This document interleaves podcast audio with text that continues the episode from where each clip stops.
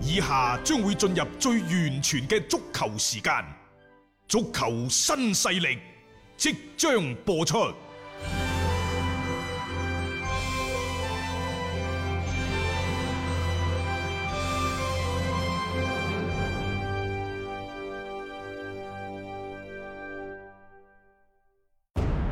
足球場，英雄地，幾多難忘時刻。攞翻住個波，從廣州太陽神到恒大富力，從東較場驚天一射到亞冠加冕，從童話變成現實，從英雄變成傳奇。最偉大嘅球員，最不可思議嘅入球，勝敗之間只有一線。神奇之處，魅力所在，一比零啊！各位，只可意會，更可言傳。足球新勢力，各位朋友好，歡迎收聽今日嘅足球新勢力。嗯，我哋喺節目開頭嘅時候呢，先同大家留意下呢中超 B 組嘅情況，因為今年嘅賽制相對比較特別，我哋更加多會係留意翻 A 組大連賽區因嘅為賽事。分啊晒喺一組啊！我哋啲廣東球隊嚇，其實 B 組嗰度呢個競爭同樣係比較激烈嘅。嗯琴日呢，就誒、呃北京國安啊大炒啊青島黃海即係啦。唔重蹈覆轍啦。啊咁啊，另外呢，就上港一比零就小勝石家莊永昌。嗯，咁而家喺 B 組嗰度呢，上港係二十九分，啊北京中赫國安係二十五分。應該講呢兩隊波肯定係鎖定咗呢，就呢、一個誒、呃、聯賽前兩名嘅位置㗎啦。嗯因為點解呢？排喺第三嘅重慶當代力帆，第四嘅河北華夏幸福都係十八分。係比賽呢，就仲有兩輪嘅賽事，追唔到啦滿打滿算佢哋都係二十四分嘅啫。嗯所以聯賽呢個組嘅小組嘅第一係邊隊呢？唔知吓，但係第一同埋第二一定係上港嗯同埋北同埋北京京國安。係亦就話喺誒第二階段八進四嘅賽事當中呢，恒大、上港、國安佢哋一定呢就唔會啊咁快相遇咯。係啊。咁啊，但係而家呢就咁嘅，上港喺仲有兩輪賽事嘅情況之下呢，就領前北京國安有四分，亦、嗯就話嚟緊佢哋再贏多一場，就基本上可以鎖定小組第一位置。啊下一場咪佢兩隊波直接對碰咯。如果和波的話呢，亦都係同樣嘅結果。係誒、呃如果上港係攞到小組第一，而一切嘅賽程係順利嘅話呢，佢將會同另一個組嘅小組第一嗯廣州恒大呢，會去到決賽先至係對碰。嗯，啊，但係如果攞小組第二呢，對唔住半決賽呢，你一就定要碰埋㗎一啦齊㗎啦。係啦啊。嗯咁啊，估唔到呢，仲有呢，就蘇州賽區其實爭奪呢一個聯賽第四，同樣啊嗯都係咁激烈嘅。誒，包括聯賽第三添，因啊為而家呢，佢哋嗰幾隊波呢，其實係四選二。嗯亦就話邊個可以殺到入去呢、一個誒、呃叫做係爭冠組呢？而家尚未知㗎。個懸念好大添啊啊，因為為而家喺第三位嘅重慶當代，第嗯四嘅河北華夏幸福，第五嘅石家莊永昌，第六嘅武漢卓爾，嗯都係十八分、十八分、十七分、十六分，啊亦就話四隊波只係相差兩分。好緊湊嘅一個形勢咁啊啊，因為嗱，在此之前呢，佔據住優勢嘅係石家莊永昌同埋武漢卓爾，但係呢一輪之後咧，調翻轉頭呢，本身一直都處於一個嘅榜末徘徊嘅重慶當代，憑藉呢幾輪比賽四連嘅爆發勝嘅，係啊，所以點解阿倫卡力斯琴日喊晒口咁樣樣啊？因為佢覺得真係唔容易咯，成隊波誒一路咁樣打翻上嚟，而家係進佔到第三位嘅一個位置，啊從後冚上嘅力度都係咁勁。啊嗯蘇州賽區呢，就係重慶當代。嗯，大連賽 區咧，廣州富力都仲有 廣州富力，你唔 好話係喎，琴日我睇抖音嗰度嗰條廣州富力嗯都成接近二二十萬嗯。嘅嗰個播放其實，大家係好關啊大心家好球關心隊嘅嘅，即係你踢得好，大家自然就開心。唔好點解咁加更多嘅指責聲音呢？愛之深，責之切誒、啫。我仲係嗰個觀點嚇，因為聯賽嘅保級大戰，你可以可以將佢理解為保級大戰。嗯，其實喺琴日呢一個倒數第三輪嘅賽事已經開始咗，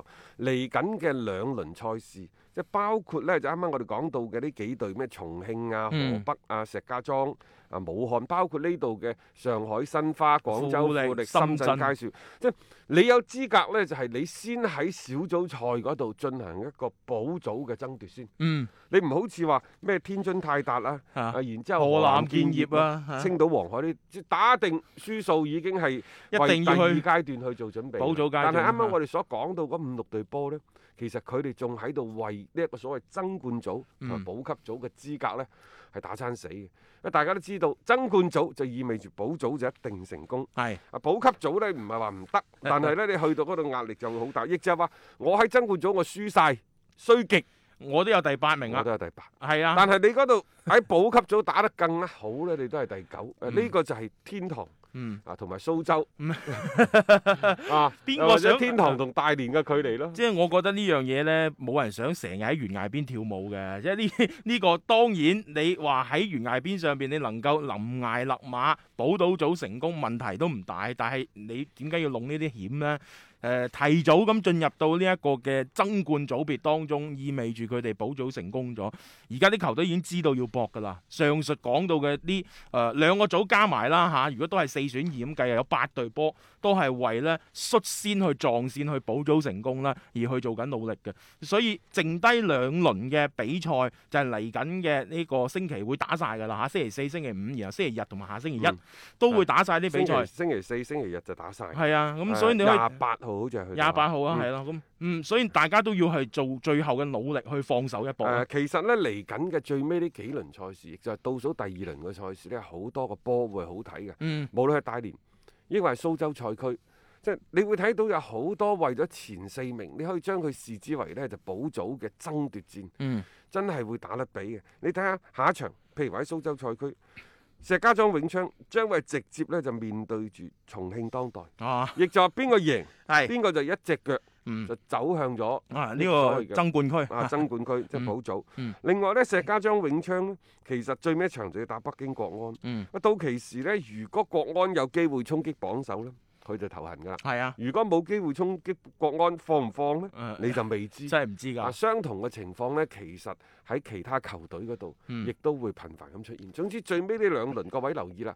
禮拜四一嗯個係禮拜日，啊，冇錯，係最嗯 A 遲組係啫禮。拜一。係啦，個 B 組就五同埋星期一嗯啦嚇，呢、個就大家留意翻啦。呢、個星期會打晒所有嘅賽事，咁到最後呢，塵埃落定啲排位呢，就可以疊埋心水啦， 就係備戰第二階段嘅比賽。其實休整嘅時間對於呢啲球隊嚟講，真係唔係有太多嘅啫。誒、有新教練嚟嘅，可能仲有啲新援過嚟嘅，你需要去做磨合，去做訓練。從而家開始，有啲球隊佢就已經瞄住第二階段啦去做準備嘅。咁而上述嘅呢啲球隊呢，就要為有可能嘅提前嘅保組啦，去作最後嘅努力啊！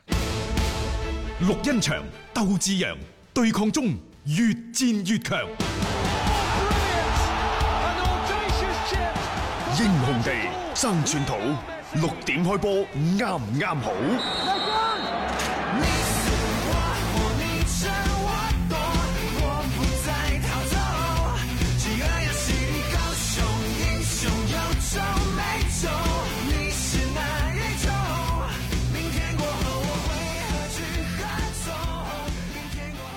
接落嚟呢，睇歐洲足球方面，喺前幾日呢，英國嗰度嘅首相啊，約翰遜就對外宣布呢，本身之前決定嘅十月一號開始，俾球迷重返體育場睇波嘅計劃呢，就要向後推遲。嗯，咁啊，英超官方對此亦都係發表咗聲明。佢話英超聯盟就注意到呢，就係、政府嘅聲明，話、儘管目前呢，所有國家人民嘅健康仍然係每個人嘅首要任務，但我哋對於球迷被推遲返回球場嘅決定感感到失望。係啊，佢嘅佢意思好明顯嘅，儘管嚇、就即係健康係第一嘅，但係你唔返嚟球場睇波又唔掂當。但係咁喎，嗱，我哋呢度呢，就一場秋雨就一場寒。啊，廣州嘅氣温呢，都喺即係廿七八度到三十一二度之間徘徊，但係誒、呃早晚係咪感受到絲絲嘅涼兩意？意啦，實際上喺我哋北方嘅好大部分嘅地區呢，晝夜嘅温差喺度日漸增大。嗯歐洲嗰度其實亦都係慢慢慢慢開始凍起身嘅。嗯你睇下啲球場邊，我啲教練替補席，佢你着就嗰啲知㗎啦衫你就知㗎啦嚇。好啦嗯而家問題呢就好玩啦，就係、新冠嘅疫情會唔會繼續喺嚟緊呢個冬天嗯，肆虐全球呢？係啊，呢個概率唔細。咁變咗嘅話，即係舊年係因為有呢一個秋冬，嗯所以咧呢個病毒就傳播。係，啊，當然可能滯後少少係三月份，佢哋啲聯賽先至停。嗯但係喺今年好大好大概率呢，即係誒嗰個病毒，又或者喺歐洲嗰度，你睇到西班牙開始反覆啦，係啊，反覆啊，英格蘭又開始反覆啦。嗯咁、所以唔好意思嚇，你再想球員踢波係冇問題，因為喺較為嚴格嘅呢個嗯疫情管理之下呢，誒球員踢波佢哋嘅身體嘅情況得到保障，嗯但係球迷呢，嗯，幾萬人聚集喺一個一個區域啊，區域入邊，嗯嗰、個誒呃冇話空氣口水花噴噴，嗯，掂一掂都可能有問題出現喎。呢個仲真有係一個傳播嘅溫床嚟而㗎。家有好多嘅無症狀嘅感染者，嗯最新消息咧，摩耶斯、係啊韋斯咸啊嘅主教練，佢啊真係屋漏兼逢連夜雨啦，率領球隊嗯兩連敗。誒，而家韋斯咸準備可能咧清盤喎，嗯。又咪賣盤，賣唔係盤清賣啊盤啊！即係要面臨住一個大嘅清洗添咁。啊，然之後呢，即係除咗佢之外呢，就仲有呢一個迪奧普嗯，啊，仲有嗰個庫倫啊，係兩個呢都係新冠嘅檢測呈陽陽性性嘅無症狀感染者啊，全部都係。咁呢一單消息就喺今朝早啊韋斯咸準備踢英聯杯之前呢，好就爆出彩嚟呢就嘅，爆出嚟，嗯睇到咁啊！唔該你三位仁兄，即刻就翻屋企自己隔離自己隔離。係啊啊！啊呢場賽事咁喎，冇推遲嘅喎，贏咗添。大家 要留意。即係今年呢一種嘅處理辦法喺英超乃至喺西甲、德甲等等，嗯，可能係一個常態。係就開波之前，大家驗一驗，冇錯。有邊個可能有嗯事嘅邊個翻自歸。己翻去隔離，其他嗰啲正常操作，除非你出現到就係熱刺嘅對手奧連特嗰啲大規模嘅大批量嘅球員都出事，啊踢唔到波，咁你唯有就延期啦。啊啊，英超聯盟喺官方聲明嗰度就話呢，佢話佢哋確信通過全英超聯盟嘅指導方針同埋科學專家制定嘅行為準則，並且得到咗政府體育場館安全管理局嘅同意之下呢，佢哋話球迷喺球場入邊將會誒、呃同目前允許嘅任何嘅英格蘭境內嘅公共活動係一樣安全嘅。嗯啊，甚至乎更加安全添。 佢話其實喺歐洲其他嘅聯賽當中已經得到證明。嗱，咁嗯樣嚇各位，其實嚟緊嘅呢個週中係有一場歐洲超級杯嘅賽事。啊，聽晚會上映嘅。呢場波呢，最大嘅同其他賽事最大唔同喺邊度呢？話呢場賽事係允許有兩萬名嘅球迷嗯入場睇波，呢、個亦都係今年三月份歐洲嘅各大聯賽停擺以嚟咧第一場啊，係咁多球迷入場咁具規模嘅啊一個一場比賽嚇，但係誒、呃大家仲記唔記得呢？喺今年嘅三月份嘅時候呢，當時誒、呃被好多媒體所即係稱之為零號案例嘅嗰一場比賽，就係、歐冠嘅比賽，啊亞特蘭大同埋呢一個環西亞啊嘛。咁後尾呢，話搞到更嚴重嘅係屬於呢，就係、已經出事啦，仲繼續 踢嘅利物浦對馬體會啊嘛啊。咁而家你喺歐足聯嘅範疇裏邊又整一場咁樣咁大規模嘅。唔知會唔會存在住更加大嘅一個風險啊？其實俾唔俾球迷入場呢？嗰、個命題非常之簡單，各位嗯，就係、要錢你要命定係 要命？係啊，即係個個知你好多無症狀感染，或者你連香力壯，你翻去隔離啊，通過自身嘅免疫力一啲藥物輔助冇問治題療嘅嚇，跟住可能你係好大程度過關嘅。嗯但係亦都可能呢，就係、你唔好彩你中招，又或者你身體嘅抵抗能力唔得，你就自此就拜拜，殺手人還，你制唔制啊？嗱，啊反正呢個病毒係有生命危險嘅，所以一句講晒，你要錢定要命。嗯啊，英格蘭，我我話俾大家聽咧，其實即係嗰度啲人真係好貪婪。嗯啊係啊，即係你話要錢定要命？佢認為咧冇錢要條命嚟做乜 嘢？佢會係咁噶。我係顛覆咗呢幾個月一路即係因為呢一啲嘅疫情嘅原因咧，睇呢個足球圈，再睇翻特別係英格蘭人嘅一啲處事嘅方法咧，係真係好顛覆咗我啲印象咯。嗯即係我哋可能覺得要錢定要命呢個命題有咩好講啫？英格蘭俾到我哋以前嘅一個感覺咧，就係啊有雙重人格，係係嘛？ 佢既係高高在上嗰啲啊有咩紳士嘅好行為紳士嘅一面啊！啊亦都有咧就喺酒吧嗰度啊飲酒睇係波、鬥毆啊嘈吵鬥毆、打鬧等等，啊嗯嗯分裂人格嘅。嗯嗯好啦，但係邊個先至係我哋所謂認識嘅真正嘅骨子入邊嘅英格蘭呢？似乎呢係後者。嗯所有嘅紳士，你知㗎啦，好多嗰啲咩我哋嗰啲咩誒誒土豪啊，咩富二代、富三代，嗯係專登要送過去英格蘭嗰啲咩宮廷嗰啲禮儀。啊去學習嘅學乜鬼啊！嗰啲禮儀啊，我哋以前嗰啲仲勁仲過多佢啦添啊！如果真係啊啊啊啊，你睇下英超嘅聯盟係咁講啊，嗯佢話冇球迷，足球係唔完整嘅，啱嗯呢句説話講得啱。冇錯㗎。冇球迷，足球經濟亦都唔可以持續。啱 講得啱，都啱晒。佢話上個賽季英超俱樂部一共損失咗七個億英鎊，嗯嗯。而家每個月我哋嘅損失都會超過一個億英鎊，嗯對於俱樂部及其社區事業產生咗毀滅性嘅影響，都係啱嘅。嗯但係我想講，你所有嘅俱樂部，所有嘅揾錢，你係咪都係建立喺人，都係建立喺人氣聚集嘅基礎上？係而家呢個病毒對於人嘅生命，可能係帶嚟足夠嘅，會係帶嚟足夠嘅嗰個嗯威脅威脅嘅。嗯嗯咁你仲要係呢啲人聚集起身，冇錯啊？點解要聚集啊？因為你聚集係你嘅事啊嘛，啊大雄，你哋球迷聚集係你你嘅哋嘅事，事啊嘛，感染咗新冠病毒係你你嘅嘅事，事但係我係揾咗錢嘅，冇錯啊，你睇波要俾錢噶嘛，就咁簡單所以啦你話呢啲咁嘅英超俱樂部，啊呢啲咁嘅英超聯盟，嗯。即係自私到， 即係都已經出晒面啊㗎，甚至乎佢話你如果可以嘅話咧，全部人咧全副啊武裝都要入嚟睇波。人哋咁講㗎，英超聯盟話呢，英超俱樂部通過創新嘅方式呢，讓球迷安全返回球場，我就唔知咩創新啦。我咪話你每創新嘅方式就係你全民免疫，一係呢就個個都打晒疫苗，即係呢個病毒已經對人類嘅身體冇咁大影唔會響啊產生影響，可係能啦即係普通嘅流感又係或者啦普通嘅感冒咁就啊 O K O K。啊，如果唔係嘅話，你憑乜嘢你英超嗯可以講話你 可以通過創新嘅方式？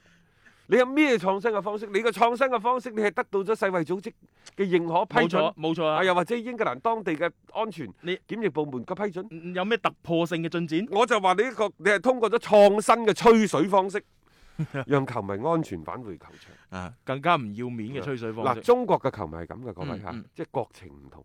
中國球迷呢，反正有得入場睇波就睇，冇得入場睇波咪唔睇咯。係啊我我再加上中超嘅水平又唔係好高嚇，大家覺得可以睇，咪隔住個屏幕去啊吶喊助威，嗯又或者好似我哋咁組織下線下活動，大家一齊睇下波柴娃娃咁樣。即係喺安全嘅情況底啊安下，全嘅情況底下，係如果唔得嘅話，如果唔得嘅話，入場意義何在？嗯揾錢嘅俱樂部，受難嘅係球迷。嗯你覺得咁樣你對啲球迷公平咩？嗯啊冇你錯，憑乜嘢講你英超通過創新嘅方式，球迷翻到現場 睇波係就係安全嘅呢？嗯嚇嚇、你仲仲有咁講啊？真係好道貌岸然嘅咩？英超聯盟、英格蘭呢啲咩咁樣嚇？嗯佢話亦會使收入啊回饋到各個 層面，佢先回饋嘅係球員，球員啦，先維持嘅係俱俱樂樂部。部冇錯，不過呢個都啱嘅，你呢個佢係行揾業錢嘅佢係要啊揾錢，呢個行業係揾錢嘅。仲有呢，嗯佢呢個所謂嘅足球係對當地嘅經濟社會嘅建設對 GDP 係啊其實有幫助嘅。即係呢個佢佢真係養佢冇錯活咗好多人嘅，佢冇錯嘅佢之所以咁急咧，就係因為如果唔打，佢真係會蝕落去啊啊嘛。但佢話呢，就包括一個稅税收方面嘅貢獻啦。啊啊，以及對地方同埋國家經濟嘅財政支持嗱，呢句説話呢，嗯佢係講得有底氣嘅。啊，係當然啦，佢亦都喺度諗點解各行各業都復工復產嗯，點解、就係足球呢度你唔俾我啲球迷入場？ 咁點解其他嗰啲幾千人、上萬人啲大廠，嗯啊你啊排咗個檢疫之後，你都可以啊嗯去咩啦？你都可以去俾人復工復產啊？點解我唔得？你要睇下呢，就係當地嘅整體嘅環境得唔得？嗯如果你話當地俾到你睇電影院睇波啦，你唔俾我足球睇嗯就唔啱嘅。嗯嗯，啱唔冇啱啊錯冇錯，仲有一樣嘢，我哋話逐步開放。嗯你睇嗰個電影院百零人、一百幾個人，係啊，萬一你有啲咩事都可以追蹤到。嗯，你而家睇場波係幾萬人，即係你涉及嘅面太廣。咁你有呢幾萬人發生喺呢一個第一看台有人感染，第九看台有 感染，一個二十個看台，得呢兩個看台感染，我係要鎖死呢兩個看台啲人，抑或鎖死晒全部入場啲最人。穩陣肯定全部㗎啦。如果我鎖死呢兩個看台，如果你要我簽呢個紙，我唔簽嘅大雄。啊點解呢？啊我點知呢啲看台之間會唔會走冇嚟錯走啦，去？冇錯。仲有一樣嘢喎，好多時啲比賽啊，你而家諗嘅就係可能你英超嘅賽事就係，如果你咁樣開翻，可能仲要涉及到好多洲際嘅比賽。你你英超呢度呢，簡簡單啲講句嗯，你一場波你交咗個咩咩誒十萬英鎊啦，我嗯嗯當你即係當呢場賽事嘅管理費。嗯，萬一呢度有啲咩人有啲病，我再去追蹤另外嗰幾萬人，我可能要使一百萬去追蹤一場波。即係得不償失啊！即係呢樣嘢啊！你你到最後究竟係賠了夫人又折兵，定係真係真真正正可以翻到你認為以前嘅盛景呢？喂，操之過急啊！我哋有一啲係唔算係太權威嘅數據啊，嗯嗯唔知真定假。話呢，誒、呃佢哋按照預測，十月中旬嘅英格蘭嗯有可能會迎嚟呢單日新增五萬人嘅空前疫情嘅大爆發，哇，單日五萬人啊，好犀利喎！即因係為佢哋整個二零二零嘅春季嘅防疫係唔得力。嗯嚇、啊一直都有一啲嘅所謂嘅所以症狀嘅嚟爆發啦。緊呢個秋天，對於英格蘭乃至整個歐洲嚟講，嗯，佢就係一個所謂嘅危急嘅存亡之秋。係呢句説話真係應咗中國人係啊中國人家所講嘅嘢。係啦，冇錯啊！呢個唔係唔係即係話危言聳聽啊，你而係睇翻落嚟，大家你有留意到新聞，你都知道其實喺歐洲嗰邊嘅防疫一直以嚟佢哋嗰個警戒級別都冇話點樣降落嚟。啊其實而家仲未去到一個好關鍵嘅時候，嗯我認為英格蘭嗰邊嘅政府做嘅更加多係一啲未雨綢繆嘅預防性嘅措施。嗯人哋唔單止限制你球迷唔俾你重返球場，原先你話十月一號可以睇波嘛，而家但暫時唔得。唔得啊，另外呢，就係、餐飲場所、嗯酒吧等等，全部十點鐘之後關門打烊、宵禁嗯啊咁啊，另外亦都啊酒店、商店等等眾多嘅場合，你必須要佩戴口罩。你球迷入場，你睇波戴唔戴口罩？嗯冇錯你班友肯定唔戴㗎啦。仲有當地你參加婚禮結婚人生大事啊，啊上限嘅規模唔可以超過十五個嚇，啊嗯唔可以超過十五個人喎。你諗下，新郎新郎兩個，你嗰啲咩伴娘伴郎。係咯，仲嗯證婚然人之後雙雙方家嘅長父母家長，係啊我同你講夠㗎啦，十五個，連你啲姨媽姑姐啊、七打黐打姑巴打爾全部都去唔到，嗯視頻咯，哦，中意我肥仔，係我啊諸如即此係類人嗰情 啲。人情照俾，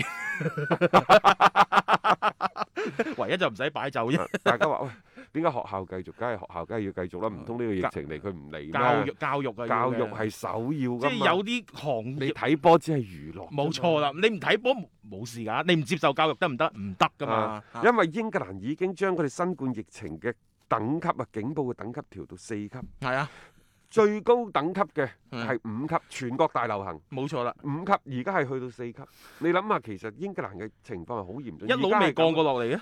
即係而家係俾到你哋踢波，啊你啲球員踢波，然之後你翻翻自己屋企度，你社區做隔離點樣都好。嗯嗯，啊，一係你係好似我哋中超咁樣，大家聚埋一齊。聚埋一齊係啊，啊嗰嗰即係相對就好啲咯。我都話其實喺中超呢個環境之下，我哋用幾咁嚴格嘅嗰個措施都好，都係啱嘅，嗯因為我哋人太多，我哋嘅人口密集，嗯，冇錯。太太我哋唔可以以即係因為你足球一樣嘢而影響咗之前所做落嘅努喐力。親到千幾兩千萬嘅超級大都市，嗯一旦傳播開佢開去，嗯，佢將會係後果邊個可以負責？冇錯冇錯，即係唔唔好即係以小失大咯。喺新冠疫情又或者新冠病毒面前，中國人嘅生命尤其顯得尊貴、嗯，寶貴。冇錯。啊！呢、個真係即係我哋有對比，再同一啲所謂歐美地區對比，先至知道喂，大家大家而家知啦。嗰啲自就豪係感真生活係， 喺生活喺即係話我哋嘅中國呢度係一件何其幸福嘅事情。嗯我同大家講，身邊好多嘅早年移民歐美、美加、嗯澳洲嗰啲，喂十幾萬一張機票、喎，要飛翻嚟中國都冇位，對唔住嗯嗯，唔好意思啊！係啊，以前你哋點樣走過去嘅？係。而家你係咁樣點樣諗盡辦法再翻翻嚟，嗯，都唔一定翻到係啊，啊！冇錯，因為生命高於一切。喺我哋嘅國家裏邊嚟講，所以大家應該要慶幸有今時今日，我哋所有嘅生活秩序都基本上係恢復正常嘅情況底下，係幾多人付出咗幾多努力？啊，你因為一項嘅足球幾多人付出咗幾多犧犧牲？牲，你影響咗大家，其實真係冇必要。即係嗰陣時我哋講，如果真係做唔到達唔到呢個效果嘅話，你就算中超今個賽季唔各開，行各業都做咗犧牲，係只不過呢，即係中國人真真正正有問題嘅時候，又或者係有呢一個嘅誒誒一啲類似呢啲疫情嗯出現嘅時候，面對難關嘅時佢候，真係逆行。係你當全世界都縮，我哋嘅醫務工作者、嗯最尾逆行者嘛，係咪？嗯其實各行各業都做咗啲犧牲，譬如話餐飲行業。係啊，可能大家都唔知道，亦都或者你屋企有好多人從事餐飲行業嘅，嗯。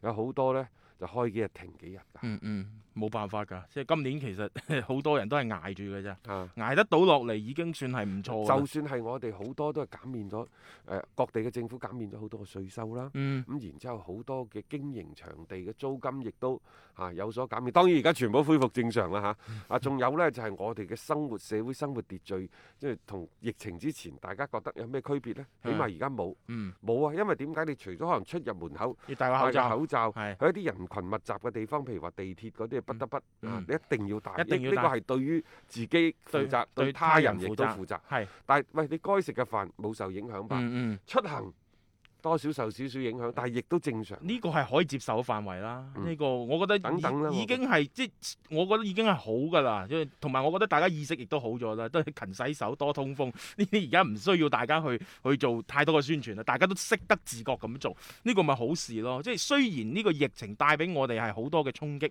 但係通過呢個疫情，我哋亦都睇到即係各方各面嘅努力之下呢，其實我哋係可以戰勝好多任何嘅困難嘅。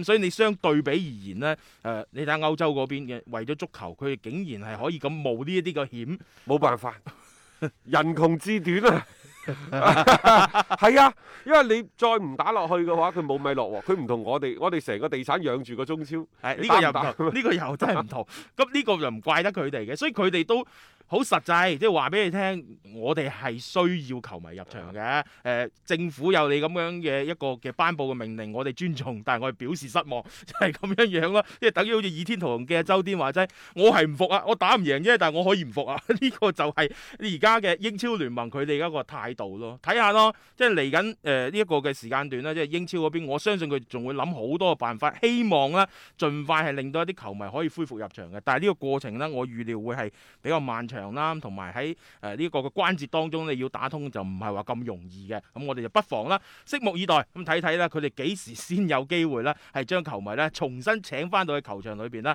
去睇波㗎。 Hello，我係張達斌。每日傍晚六點到七點，我都會喺 FM 一零七七同大家做節目傾波經。而家係自媒體時代，除咗喺電台嘅節目，每一日我仲會喺抖音發布最新嘅短視頻內容。嚟抖音搜索斌哥廣播就可以揾到我啦，記得添加關注啊！另外，歡迎大家關注我嘅微信號碼，方便隨時交流。敲重點，唔係公眾號，係個人號啊！微信號碼係一三四一六三六孖五九八，一三四一六三六孖五九八。